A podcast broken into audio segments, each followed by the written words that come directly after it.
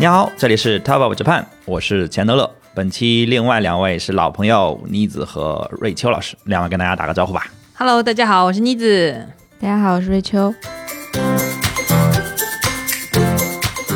哎呦，瑞秋的声音一贯的就是说一个播音腔，一个性感，一个好。今天的话题是格力高，啊，为什么聊格力高？我觉得就是就我其实基本上都不用去列为什么聊格力高了哈，因为格力高基本上是日本文化输出的一个象征，至少它是关西或者大阪的一个 icon，对吧？你去过的一定会不会错过那个格力高的广告牌，然后嗯，每个人应该都吃过很多根。Pocky 或者这个百醇或者对他们家的各种各样的产品，对对对对，然后啊、格力高本身也是日本的零食巨头嘛，然后它最开始就是靠一根小小的巧克力饼干棒，然后在全球掀起了一个零食狂潮。那妮子最早听格力高是什么时候？我应该是小时候吧，就是现在说到格力高，我还是能马上就反映出来，他们每个广告结尾都会出来的那个 带着那个音音调或者说这个旋律的这个，请给我们唱一下。就是我我看，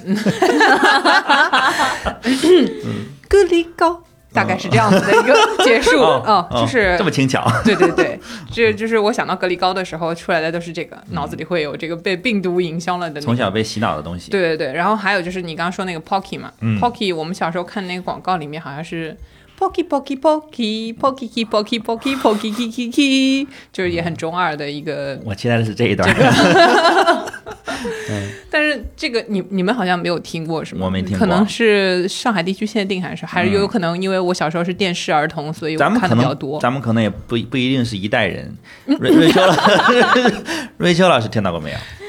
这个我真的没有听过。嗯嗯，我我们三个人确实是在祖国的三个角落。对、呃，三个角吧，不能说角落，三个角，可能确实接收的信息不太一样啊。嗯，但是所以如果嗯，对听众朋友们有听过的，赶快评论区给我啊顶一下妮，顶一下妮子啊，顶一下妮子不是妮子在平行宇宙里面的一些就是虚假的记忆啊，反正我是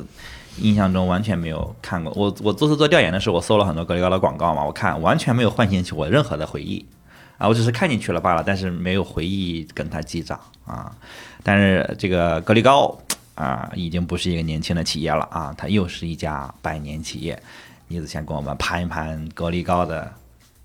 呃起点吧。可以，格力高其实是一九二一年成立的，所以就是在二零二一年的时候，相当于是他们多少一百一百周年嗯的这个纪念啊。嗯、那个时候，但是大家可能都没有办法到日本去感受一下 格力高在当时做的、哦。为什么不能去？你继续。那个到底是为什么呢？嗯。就，然后那其实，嗯、呃，日本的话，它有这种零食文化啊、嗯。我们现在觉得好像零食是一个，就是生命当中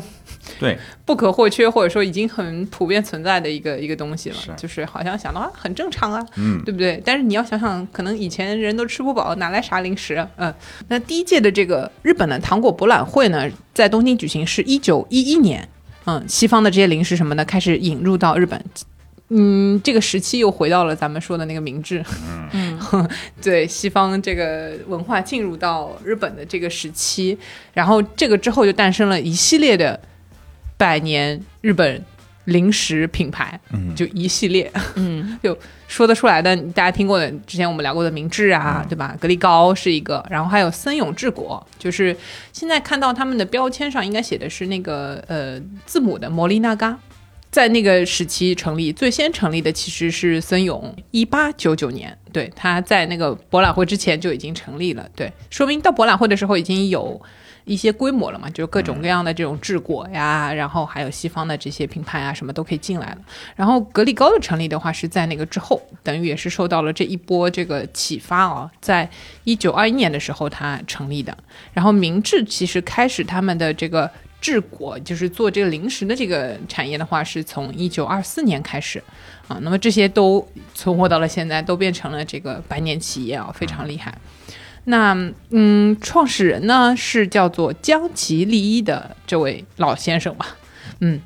嗯，然后他是一个药材世家出身的，嗯，啊对。想到了宝矿力啊，对，是的，所以他们对于这种呃，就是有一点降维打击的意思啊，对于这种健康营养知识啊什么的不要感兴趣。嗯，那么第一次开发出来这个要做糖果的想法，竟然是因为他那时候他其实你已经不年轻了，是三十七岁的时候，嗯，看到了捕捞牡蛎的渔夫把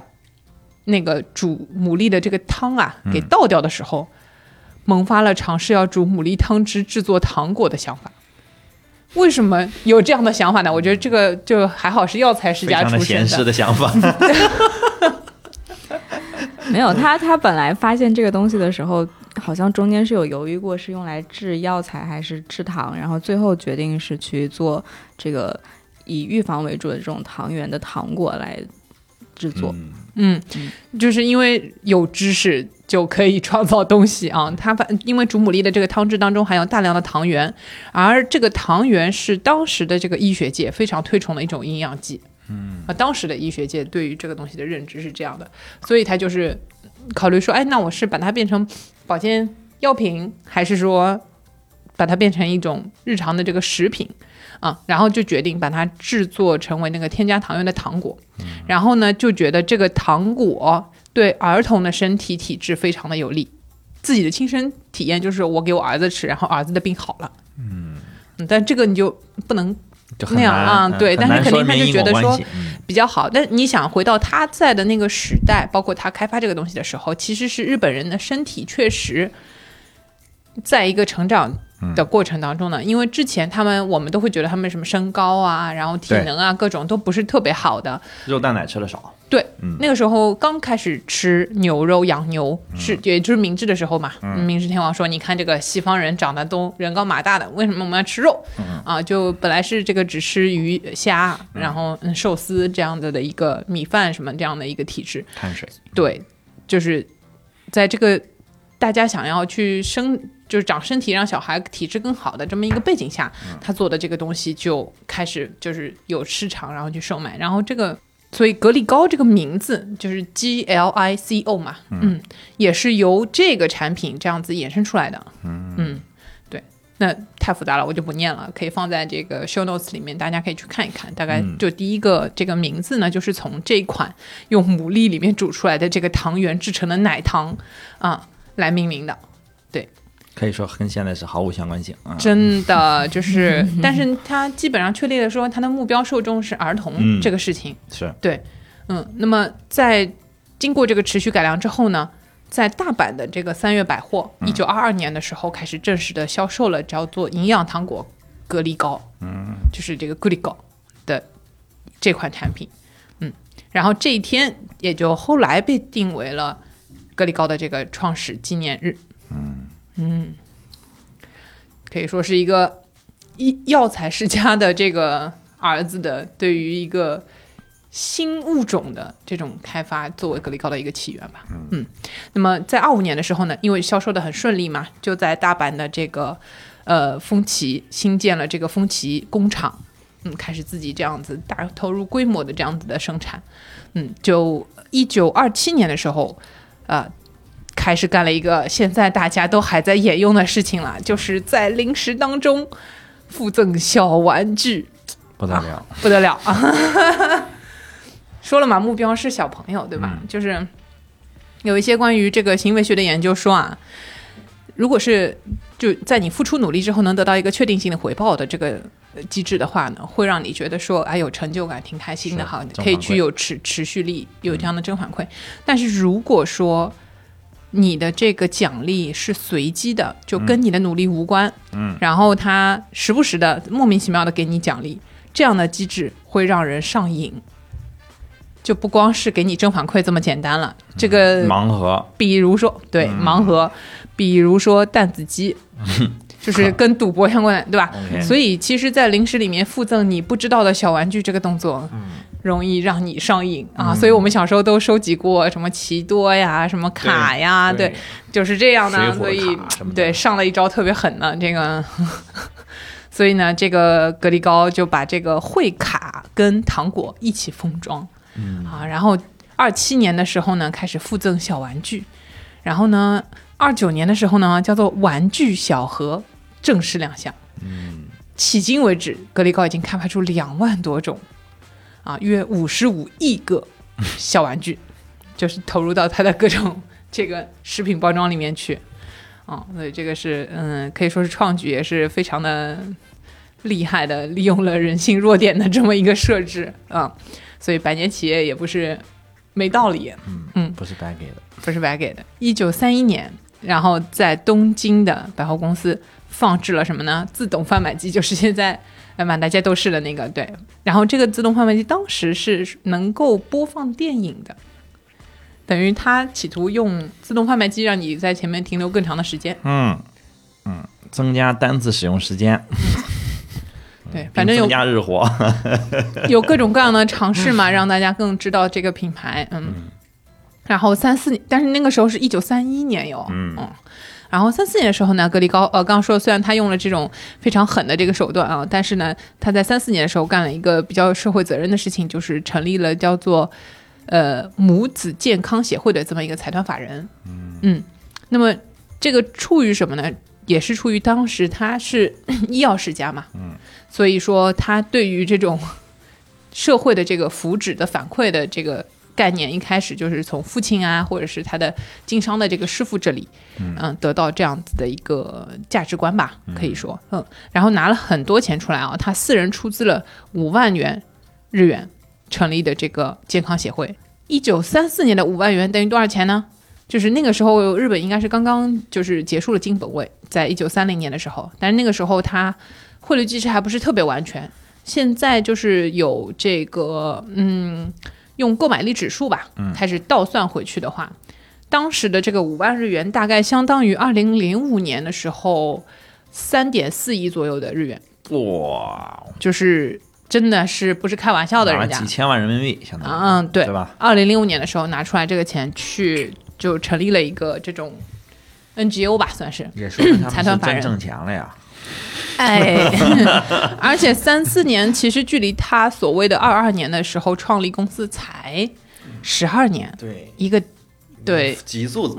增长的一个状态。对的啊一一个文明，所以他也需要就是更多的孩子来买他的这个，他需要孩子更健康啊，孩子更多，母亲也健康，然后他其实才对他的生意才更好，对吧？所以这是一个既好又对他的生意好的事情。因为人家一开始就是可能我比较健康的放心给小孩吃的零食的这么一个形象。是是，对，然后三五年的时候，在大阪南区荣桥，也就是大家现在知道的那个地方，就建了这个霓虹灯广告牌啦，格力高的这块。一九三五年，嗯嗯，又快一百年了。哎，快了，90那块牌子都快要90了，嗯，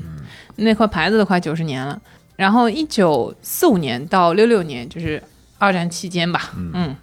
他们这个日子也不好过啊、然后也因为这个轰炸什么的，就整个工厂就没了，所以停了，现在基本上对全部都停了。然后，嗯，那个时候其实我们也没有细查他那段时间的这个历史，说他们是怎么度过的。反正应该是受到挺大的这个创伤的，也是嗯停滞吧，基本上，因为也就战争的时候也不能干这种事儿，就是整个资源也被征集了什么的。对应该是的就是被不炸也可能不让干了。是的，就是一个是你肯定有的所有设备都要去支援前线啊什么的干这种事儿，然后如果不干的话，它也这个工厂肯定是停滞在那里的。嗯，是，那到五一年的时候，那个重建了他们大阪和东京的工厂，就这两个工厂当时都没了。嗯然后这但这个品牌就是他自己很有信心说，嗯、就是江崎利一，就是他创始人说的，格力高这个名字是战火烧也烧不尽的一个资产。嗯所以而且在这个之后的话，之前只有大阪跟东京两个工厂嘛。五三年的时候呢，还新建了一个九州的工厂，等于说就覆盖了东日本、西日本跟九州，就整个就拉通了。嗯，然后再是后面发展的这个时期啊，是到这个他们有一点海外扩展的这个时期，是六六年到九零年，一九六六年到一九九零年期间，然后日本的贸易可以自由化了。嗯，之后开辟海外市场嘛，第一站啊，就是日本也经常喜欢去的，就是去了泰国。嗯，七零年的时候成立了一个泰国的格力高。经此之后呢，这个日本的整个市场，这个零食的这个市场就算是步入了一个成熟期。嗯，然后呢，格力高也去发展海外业务等等呢。九直到九五年的时候呢，在上海还成立了一个呃他们的又是工厂，然后他们上海格力高算是一个片区。目前我们中国是格力高海外的第一大市场，呃，不用讲也知道对吧？所以我才会有那个 Pocky 的印象，小时候正在那时，嗯。就是会被广告洗脑等等的。那么现在的话呢，整个反正东亚地区和东南亚地区都是格力高一个啊非常大布局的一个市场了。是。然后在嗯东南亚那边的话呢，总部是设新加坡的，然后相当于是中国东南亚，然后美国那边也有，嗯，就是格力高的市场。因为中二的美国用户也很多，就通过呃对于动画片的赞助啊，然后这些东西就会把这个格力高的品牌也带向到。全世界就带着这个跟日本动漫这种嗯一起文化绑定对文化绑定到全世界嗯，那么现在二十一世纪以后呢，产品上稍微还有一点变化。之前说了，他们都是在儿童的市场嘛，后来发现了不是的呀。以前从小吃零食长大的儿童，就都长大了，都变成成人了啊。那么老龄化的这个情况加剧了以后呢，成年的零食市场也兴起了，就。对，不光是成年，就是到老年人也都要吃零食。嗯嗯，所以四十岁以上年龄段的人，这个人均零食的消费已经高于青少年了。在日本，数据是这样说的啊。然后大家又觉得说，那零食里面有很多这种，哎，给人这种不健康的印象。嗯嗯，所以他们又开始转型做很多健康效果或者低卡路里或者不使用砂糖的这样的零食产品，给到各种各样细化的需求。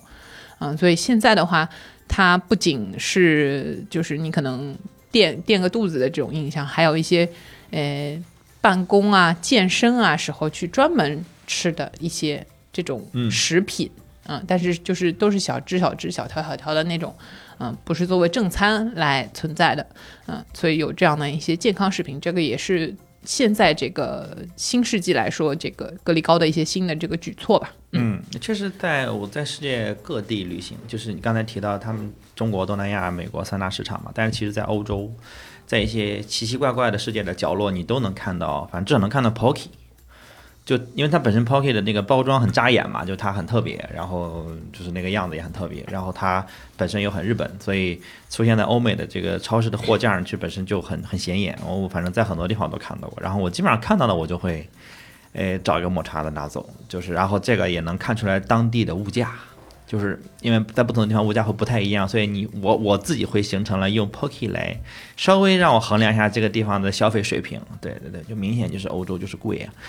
好，说到这个 Pocky 啊，因为其实呃，我自己的印象确实，呃，格力高呃跟百奇是绑死的，就是我自己的从小到大到现在买，主要是买这个 Pocky，但其实格力高不只有这个百奇。那我们就来盘一盘格力高的这个小零食们啊，其实它最出圈的三个产品，应该就是它的那个饼干三兄弟的系列，就是百奇、百醇还有百利滋，就。全部都姓白，然后但是它的这个主要区别呢，就是呃，区别于它一个是有没有酱，然后还有是酱在里还是酱在外。哦，是这样区分的。对 对对。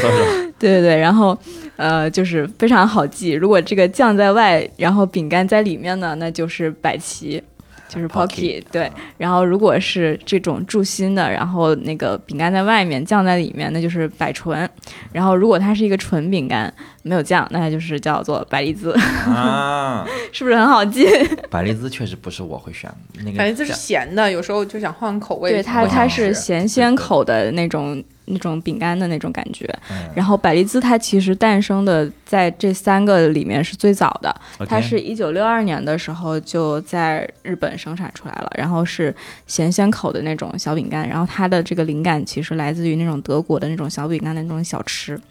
对，然后这个是百利滋，然后第二款就是爆火的是百奇，百奇也是相当于是最出圈。最知名的，然后并且是在各种的不管是影视作品还是这种小说里面啊，然后呃动漫里面啊，都会非常有存在感的一个一个它产品。很特别，它就对就没有跟它长得一样的，像那种夹心儿的啊，或者说纯饼干儿，像什么西班牙油条，就乱七八糟，就会它会有相似的，但是 Pocky 基本上你找不到相似的，而且我怀疑很多就是电影，就是那种大片里面，他们吃 Pocky 应该都没有什么商业的合作，他们就是在觉得这个人这会儿他就应该吃 Pocky。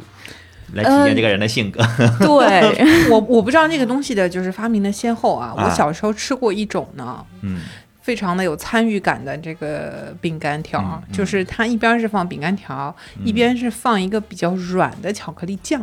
你需要啊，自己这种我也吃去蘸。过，啊，这个我也吃过。我也有印象，对啊，所以呢我们还是一代人。，Pocky 就是比较像说把那个巧克力酱给固化在那个每个条上，对。对我就不用自己去蘸了，因为那个其实你每次会觉得那个酱也吃不干净，然对对后对对对，你可能天冷天热吃起来效果又不一样，天冷的时候那个酱可能蒯不动，你的饼干还能断在里边，就很不方便。但是，嗯，对，但是也是个乐趣啊，那个东西。但是有时候你就会觉得说，像 Pocky 这样子拆开，然后，哎，一根一根，可以吃，对对对，我觉得我嗯。小时候吃 Pocky 最享受的部分，其实是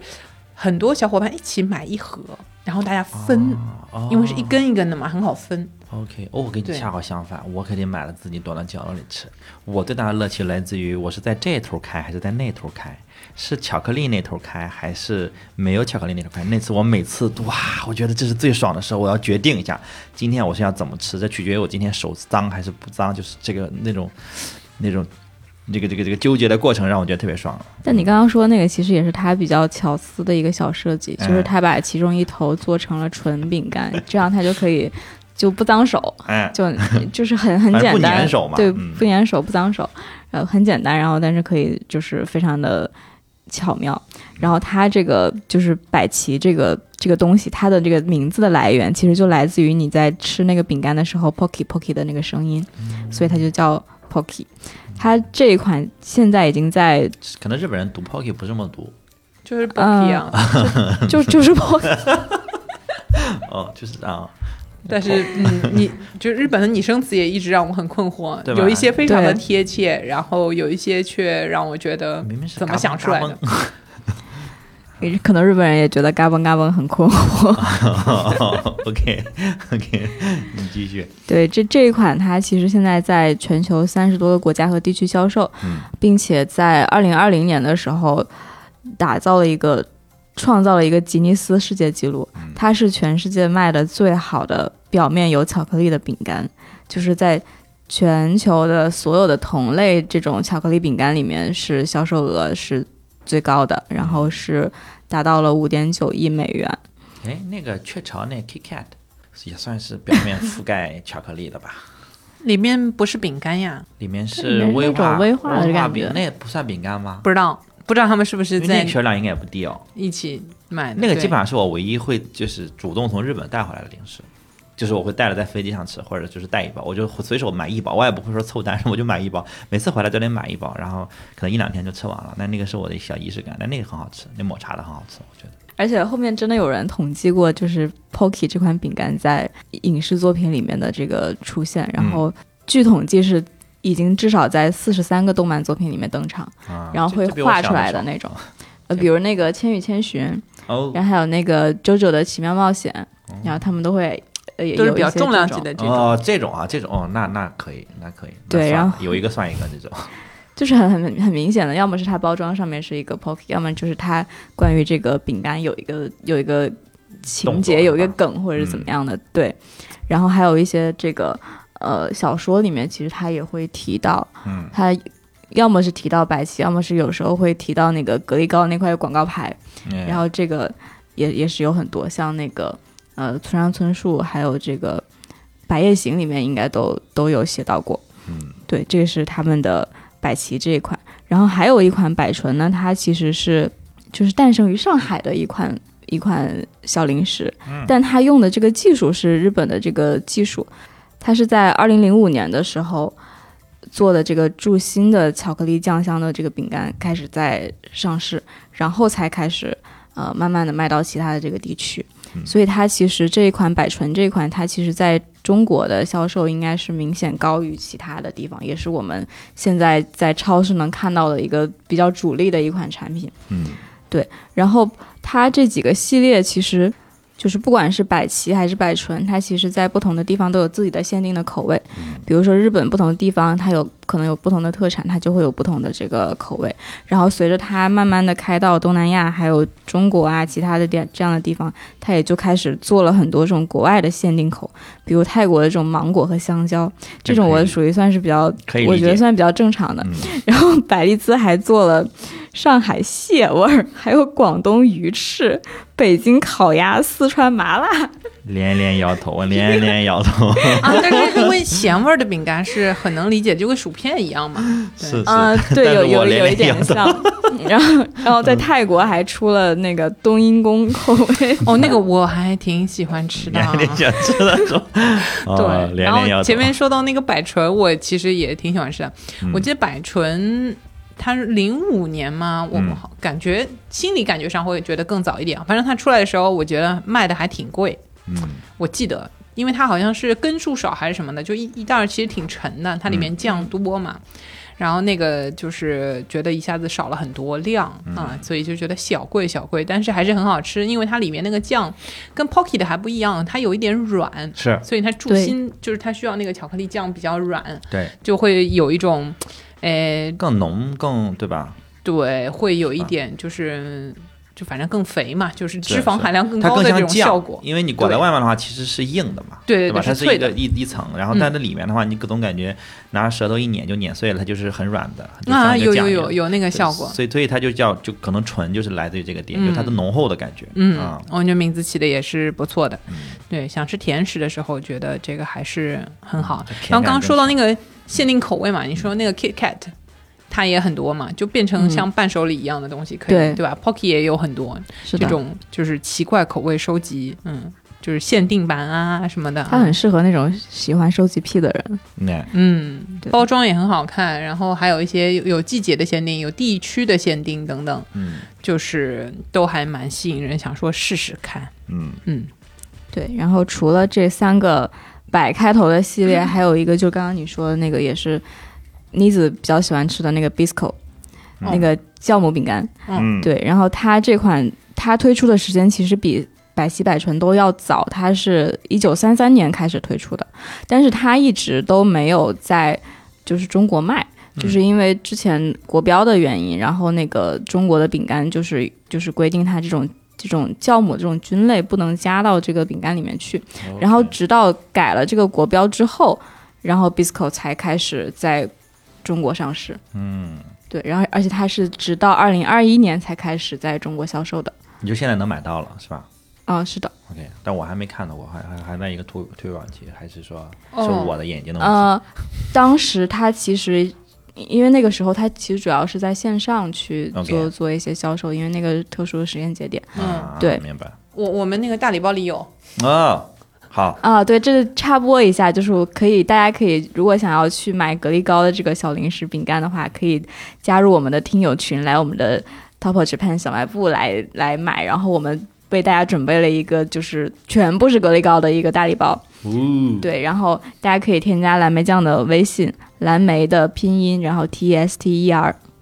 然后备注我们的播客名 T O J，加入我们的听友群，然后就可以来就是看看我们的大礼包里面有什么我们准备的小惊喜。对，而且不只是有格力高，我们每期节目或者说平时我们也会有日常的这个礼包和不错的价格的东西吧。总之吧，就是广告不要打太长。反正如果你没有听清，你可以在 show notes 里面去复制或者看到我们刚才加群的方式。好，嗯我们就继续喽。对，所以怪不得它是这个 Bisco 是一九三三年时候推出来的嘛，所以嗯你现在去看它那个包装上画的那个小人，是有一种很说不清的复古感。古早的感觉对对对，所以就是其实是因为它已经很有历史，也接近你九十年九十年的一个时间了，今年九十岁高龄的娃娃头。对，那刚才其实有说到，它其实进入这个二十一世纪以来，它其实推出了很多这种很健康的这种功能性的零食的新尝试，就比如说呃早餐奶，然后还有酸奶，还有这种扁桃扁桃仁奶，还有植物奶这种等等，就属于是它比较功能性的这种食品，然后卖的也很好。然后比如说它这个呃双歧杆菌的这个酸奶就很适合中老年去去品尝。中招了吗？就是我经常买这个 Bifix，真的吗我？一般就是明它是这个，给中老年人用的。我也我也没发现呀。我觉得它还挺好喝的，然后它因为里面基本上没有太多添加剂，嗯它没有，它就是菌，然后鲜奶，嗯，呃，也 Bifix 好像也没有糖的。这个、嗯这款跟明治还有一款北海道，这三个酸奶是我会轮流买的。这种就属于是吃起来没有什么老年。没有什么负担，对，然后又对你的肠胃啊什么的比较比较好的这种、嗯。这种小食品，嗯。对。然后它目前也是准备在设立一个单独的这种叫做健康食品的业务部门，嗯。然后卖的很好。这我觉得在国内也是现在做食品业的一个方向啊，就从我们之前开始用一些代糖这个方向开始吧，嗯，但是嗯，日本其实因为他们干这个事情挺早的嘛，然后你看这个格力高，他们背景上跟你说也是从这个药品的这个世家里面出来的人什么的，他可能比较早的就会去研究一些。这个东西，他在研究上、研发上的这个投入，也是你可以肉眼的从他们产品看出来，其实是大的。有这种基因，对品牌对的嗯，但是现在国内可能我们不知道在这个源头上的这个开发力度怎么样，反正是我感觉是有人把一个什么原原料弄用火了以后，然后大家就会跟风，啊，然后哇去去用它，嗯，拼命用同一种这个原料。对对对，然后日本他们嗯、也挺多这一类的智商税的，嗯，但是总的来说，嗯、还是让人有一种安心的感觉。我前段时间呃在东京嘛，然后有一天我呃连着就是一下午晚上我连着吃两顿特别油的就重油的东西，然后我就到晚上我本来肠胃就不好，然后就很难受，就是不舒服，就是呃就觉得胃里也不舒服，然后嘴里也不舒服，然后呃可能也喝了很多凉凉饮料、凉酒什么的，然后我就在这个去了一个 Seven 里面去找那个酸奶那个区，它不有各种各样功能性酸奶嘛，通便的、改善你肠道的，改善睡眠的，对对对，各种，反正什么改善你的用眼健康的，完改善你的黑眼圈，什么都有。然后我就买了几个改善肠胃的，然后我就嗯，就是那种很小瓶，就巨小的小瓶，比那个养乐多还要小，嗯就是瘦版养乐多那种那种形状。然后有刚才你说的这个名字，但是我没有记住太多牌子啊，就是买了几个，我看着靠谱的，买了几个，还挺贵，就是每一个都跟一大瓶饮料是一样钱，对吧？就两但只300日但只有一口，一口我买了几瓶，然后当场就喝了它，干了它三瓶，然后我也没管它的交叉，然后又又买了两瓶那种热饮，就是热的柠檬水什么的热饮，然后也也灌了，然后觉得啊，然后在外面散步，干了一个小时之后觉得哇舒服多了，我觉得充分的有热饮的作用。安慰剂的作用和搞不好有真实的这个作用，但是我一小时之后好，因为我在国内偶偶尔比如吃烧烤也会有这种，一般到到第二天才能好吧，就我就硬硬顶着嘛，就不停的灌热水，然后灌热水，然后晚上也睡不好，但哎那天晚上睡挺好，嗯，可能也也感谢钱老四可能有些作用，我绕着钱老四也转了一圈，对，然后我有一个问题想问哈，就是这个这个我们好像之前博客里面提到过，就是你呃刚才瑞秋提到说这个有他们有一个早餐奶啊，但是在日本真的就是没有吃早餐的地方，就是你或者只能去一个那种街角咖啡厅吃那种好像其实中午吃也一样，然后早上吃也一样的东西。这个其实还让我挺困惑的。虽然我不吃早饭，但这次我在日本待了一个一周多吧，我还就是强制要求自己每天七八点就起。但起来之后发现我没得吃，我最后只能还是去便利店买了一个三明治，而且大部分时候我就吃了一个凉的，然后吃完也没没有特别的舒服。有时候后来我就忍着，我就不吃了，我就可能喝一个热饮，我就撑到中午。他他们是就是不吃吗？还是他们就是吃三明治？嗯，几个方式。首先一个是在家自己做？OK，对啊，妈妈。啪啪啪。啊，对，就是是有早饭这一趴的，因为小朋友要去上学，嗯，所以这个家庭主妇这趴我们放边上。好好好，那单身生活的这个职场人怎么办？对，便利店肯定是其中一个大头，嗯然后很多时候也就是吐司，买了吐司放家里面，然后吃吐司嘛？吐干司吐司啊？然后啊早餐的时候可能会烤一个那个腌制过的三文鱼，就是哦虾给那种鲑鱼什么的你超市可以买，直接已经做完的啊一块儿，然后放到你那个日本基本上。灶下面那灶下面那块有一个烤箱，是明火的这个小抽屉的烤箱，可能在里面可以烤一下，然后撒我的话可能就撒一点黑胡椒，淋一点柠檬汁就 OK 了。啊，新鲜的鱼也是这么也是吃，优质蛋白质。对，嗯。然后有一些人可能煎个荷包蛋什么的，就是自己做早饭。哦。这一趴，然后出去的话也有一些早餐店的，就看你们家周围有没有有这种合适早餐，就是米索西鲁呃味增汤加白米饭加一一份那个小小的，就是那种合适的早餐，也跟我说的那个鱼差不多，嗯，就是那样子的一块儿嗯蛋白质的食物，然后可能再有点咸菜，就是这样的。哦，这个没见过哎，这没见可能我住的有的地方没有。有的有的，所以酒店的早餐也是很受欢迎，就是在这儿，因为你出去反正也没地方吃。啊，对对对对对对对，嗯后来就是不得不就是在酒店里解决，但是酒店里我就吃的觉得全世界都一样，就我就觉得还好，我就所以我就想因想去找为你住找了一圈在全世界都住万豪呀，那是一样的呀。话就说回来啊，跑题就继续，感觉开始针对我了。哎，我们继续话题啊，这个瑞秋老师帮我们盘完了他这个品牌盘完了没有？但是但其实还有很多盘不完，真的啊太多了。因为我们在这个 show notes，我们只能盘最主要、最出圈、最大家耳熟能详、就我们最好吃的。我们在聊的这个大纲这儿，就是有一个就品牌墙，这个品牌墙里有很多是很熟悉的。这可以放 show notes 吧我？们就把这可以放我们把这 show 放 notes show 里 notes 里面，这是他们官网上那那个这个他们的品牌墙嘛。可以，对，然后到最后的时候可以然后其实还有在它那个冰淇淋，你你可以说说他那个冰淇淋。啊对他那个冰淇淋其实很有特点，是是是，你说那个 Seventeen Eyes 是吗？那个就有点冰沙的感觉的那种。啊，你说的是那个那个我接不那个上话。Papico 吗？啊好吧，他看来他果然有很多吃。咱俩说的都不是一个冰淇淋，连说冰淇淋都不说的。好，那个我们后面再讲，我们后面再讲。呃，我觉得我觉得是时候我们说一说他们的那个广告牌了哈，因为其实说到格力高。呃，有的人可能对广告感兴趣，有的人可能对 Pocket 感兴趣，但是一定我们所有人都会对他那个这个广告牌是耳熟能详，就是你会看到大量的这个那个广告牌的打卡，对不对？然后你我们去大阪一定会去那儿看一眼，啊、当然我前两天路过大阪的时候，我还就真是没去过，我真是对大阪的市中心毫无兴趣，我就直接奔了高野山，我就在 Namba 吃了一个饭，我就奔高野山了。我我就是有充足的时间可以去市中心转一圈，但是我就选择在 Namba 下面的 Mount Bell 待了两个小时，我也没去，去市中心。啊，这个对啊，，但新斋桥这一带吧，就道顿窟、新斋桥这一带，大家会去打卡的，也就是这个广告牌，还有谢谢道乐的那个大螃蟹啊，动来动去的大螃蟹，对啊，然后还有就是那个路口的那个标识“新斋桥”那三个字。对对对，那还有一个星巴克上面还有那个书店。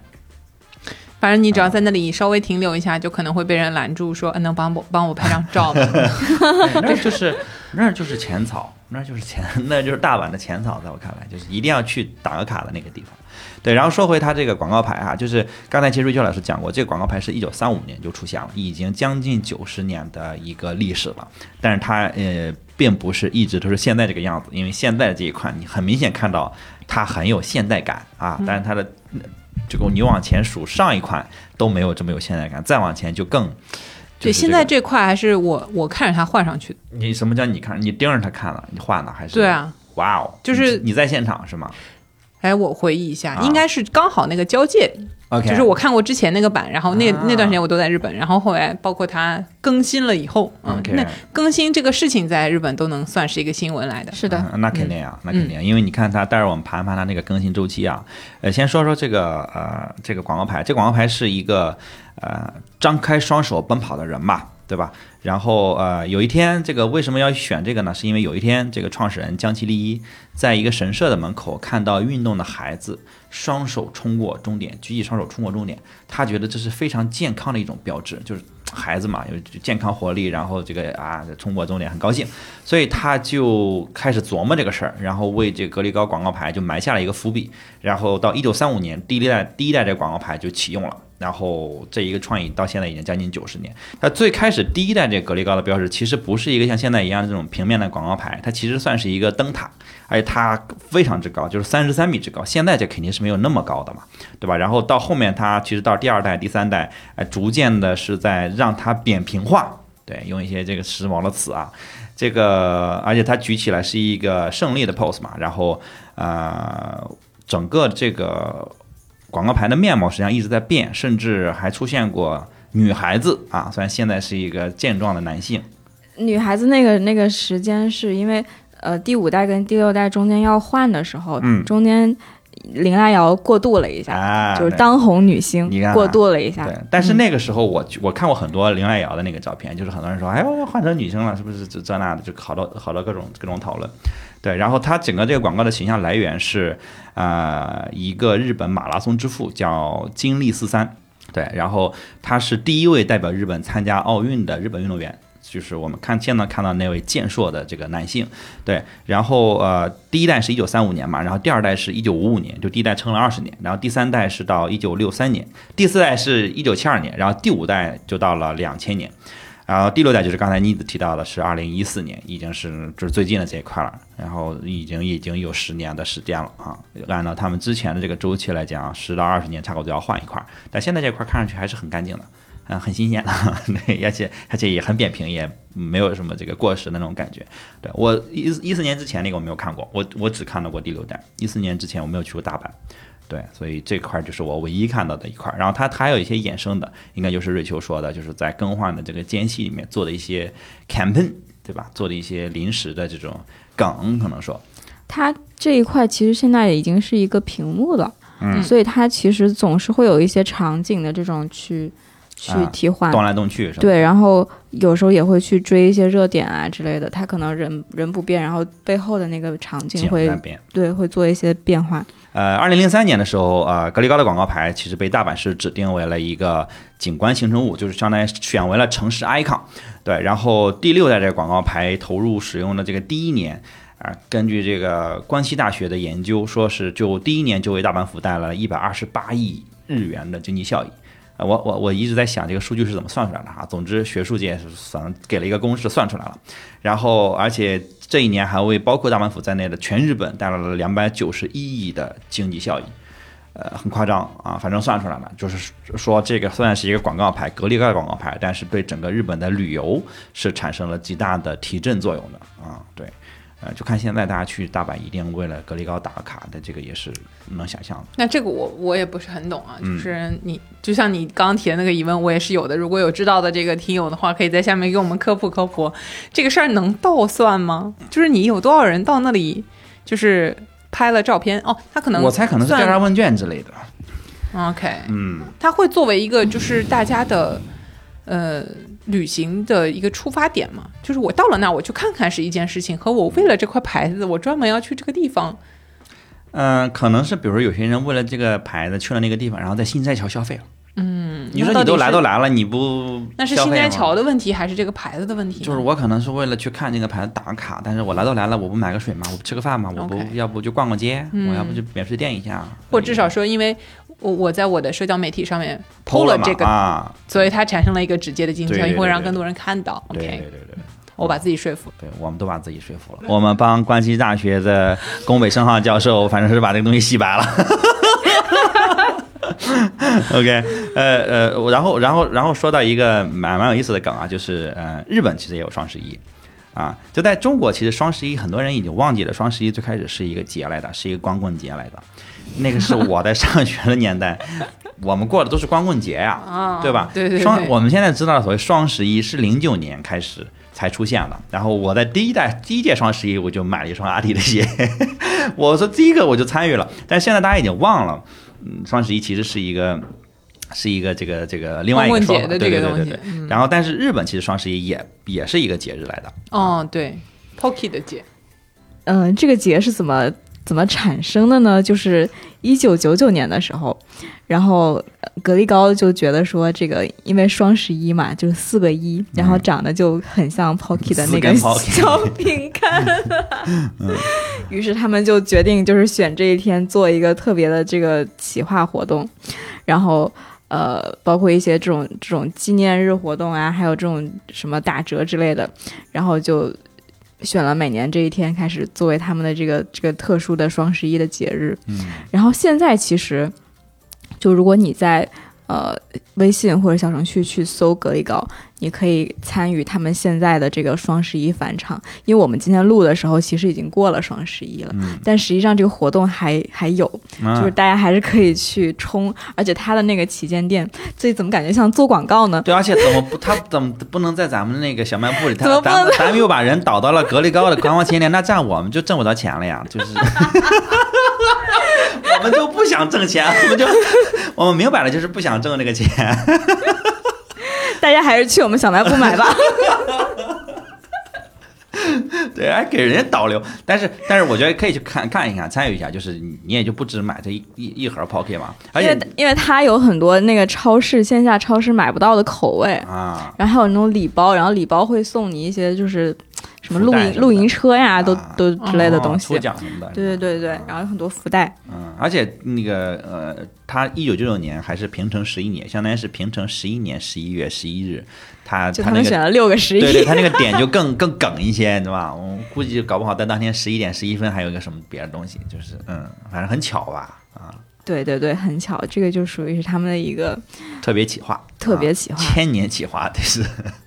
然后说到他们其他的一些就是特别之处，就刚才妮子在说到格力高的这个发展史的时候，也有提到他们这个食玩这个小东西。然后它其实，呃，日本最早的食玩可以。追溯到江户时期，但其实真正开始做这个食玩的这种商业化，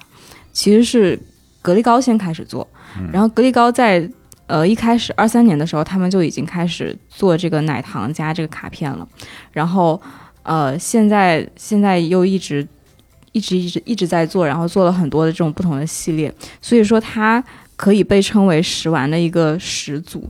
然后因为。因为前两年正好是这个格力高集团的一百周年嘛，然后他们在大阪有一个这个江崎纪念馆，然后正好就在展出这个四千多种他们几十年来就是一直流传下来的这个食玩的小玩具。如果大家最近有去大阪的这个旅行计划的话，可以去预约一下他们这个展，展期一直是到二四年的二月二十九日，然后这个展览是免费的，但是要预约。在哪儿？在大阪，他们的那个江崎纪念馆。嗯，可以在那个网上搜一搜这个信息，然后查一下他们的预约方式。明年有二月二十九哦，哇哦，嗯，对，明年是。感觉是一个假日子。然后发现这个 这个海报是 P 的，我被骗了。对，根本就没有这个日子。OK。对，还是还是蛮有意思的。然后他那个。一进去之后，我看了网上的照片，是一个玩具墙，嗯，就有他各种各样的玩具。我看看，呃，食玩的始祖，食玩就是食品玩具啊，就是那两个食玩，因为听上去就是总是觉得这个词怪怪的，就是听上去不像是一个中文中文的词啊，确实不是一个中文词。嗯，对。好的，那我们说说这个我们自己喜欢的格力高吧，因为我们还说了这个我们这儿可以买到，哎，我们也推荐了人家格力高的旗舰店。我们来说说，我先问问瑞秋老师，你最喜欢的格力高的零食？我其实比较喜欢吃百醇，然后百醇好多个口味我都很喜欢，一个是他们那个抹茶的，还有那个就注红酒心的那个那一款。红酒心，对酒心的那一款，我觉得也成人口味的瑞秋老师哦。但我不喝酒，瑞秋老师很成人的，我不喝酒，瑞秋老师非常的成人。你闭嘴吧，你你说说你你喜欢吃什么吧？要是见过瑞秋老师，你就知道瑞秋老师非常的成人相，对。他在扔我东西，我我说说我的啊，我说说我的，呃，我最喜欢吃的是抹茶的 Pocky，就是对，就限定到抹茶，别的口味我都可以，我都尝过很多，但是就最后我还是回到火火的抹茶。然后还有前前两天在在东京，在地铁站里面看到了那个 Seventeen Ice，就是他们家的冰淇淋品牌有一个自动贩售机。然后现在感觉是在刚刚在推，就是因为贩售机很新。然后我我也没在贩售机里面吃过冰淇淋，然后呃没有过。然后它是比较小桶的，然后我吃了他们那个浓抹茶的，嗯，很好吃，是真抹茶的味道，就是不是那种我比较讨厌吃那种，就是他说是抹茶，但是巨甜那种，我不喜欢。我喜欢就是茶味比较浓的，就是嗯嗯对。零食对甜食最好的评价就是啊，它不怎么甜，就是它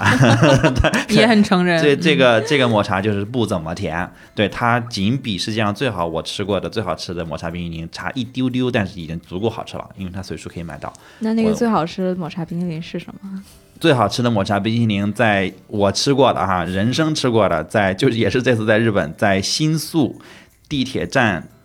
京王百货，就是那个 KIO 的那个出口那儿有一个小店，一对老夫妇开的，哇，那个抹茶真是太好吃了，就它一点都不甜，就它那个后味儿，它甚至有点茶苦，但是。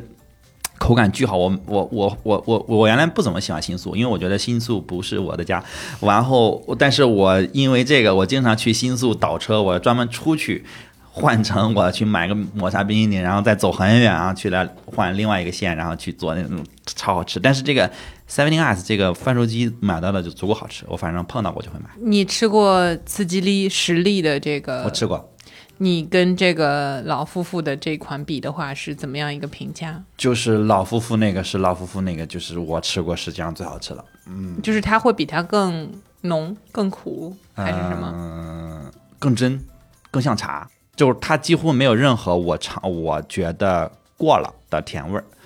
啊，他不喜欢那种就是什么香精的那种感觉。嗯没有，一般其实抹茶冰淇淋。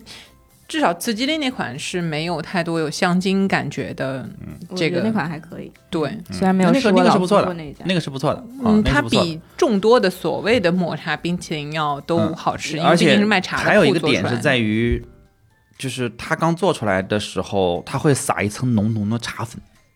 然后我被呛到过两次，但是我依然很开心。就是你刚开始吸的时候，你吸大力了嘛，那个茶粉就吸进来。非常好吃，就是路过那儿，啊，它倒不至于说你从北京专程前往啊，没有到这个程度。但是如果你是米其林的花花，对你人在东京了，因为你一定会去新宿，对不对？你一定会去做任务嘛，就是一定会去新宿附近买东西什么的。那那个地方可能值得你专程十五分钟走过去一下，对，那个也很难定位，因为它在地下嘛。你 Google Map 那会儿就已经失效了，才你就找到那个京王百货那口。你到了京王百货，你就一定能看到那个店，就是整个店弄的就是乌烟瘴气，就是它就是完全几乎没有招牌，然后小小的，然后贴满了各种那个广告纸，就跟小广告墙似的。然后啊，可以去尝尝。嗯，这是就是你非得问啊，非得问。妮子老师说说看。嗯，我有很多还蛮喜欢的。前面说到那种健康食品里面的话，就那个中老年酸奶，就那个 Bifix 的那个酸奶。嗯，相比 Pocky，我可能更是。Pritz 那款的，就普就咸的那个小饼干，没巧克力酱的那个。对对对，他们家那个披萨好像是我经常会买来就垫垫肚子，想吃一包披萨口味。OK，嗯，跟还有还有他们那个这个 cheese 啊，我 cheese 啊，这个长得像小披萨一样的那个，就三角形的那个小饼干，嗯在以前在国内不太看到，在日本的话，就是所有的这个。呃，便利店吧，或者是那种百元便利店，就是那个百元店里面都会有，就很便宜，反正一百日元不到的，一一小袋儿那样子的，那个我也蛮喜欢吃的。而且我吃咸的这个小饼干的时候，我会去看它配料。嗯，就那时候什么那个薯片是那个卡路比的薯片，为什么大家都比较放心？包括薯条什么的，大家比较放心。嗯，就是因为它添加剂里面放的那个味精的那种。作用的这个成分，嗯，是比较健康的。它至少没有什么加水、蛋白分解物啊这些。他们现在都放那个酵母抽体物，嗯，就好一点。我我很变态，我会去看。你会纠结这个？对，我会去纠结这个。对，然后我我只吃那些没有加这些东西的这个小零食，嗯，哪怕可以会会丧失掉一点点这个吃味精的乐趣，对，但是我可能会比较选这个。所以 cheese 是我觉得 OK 的，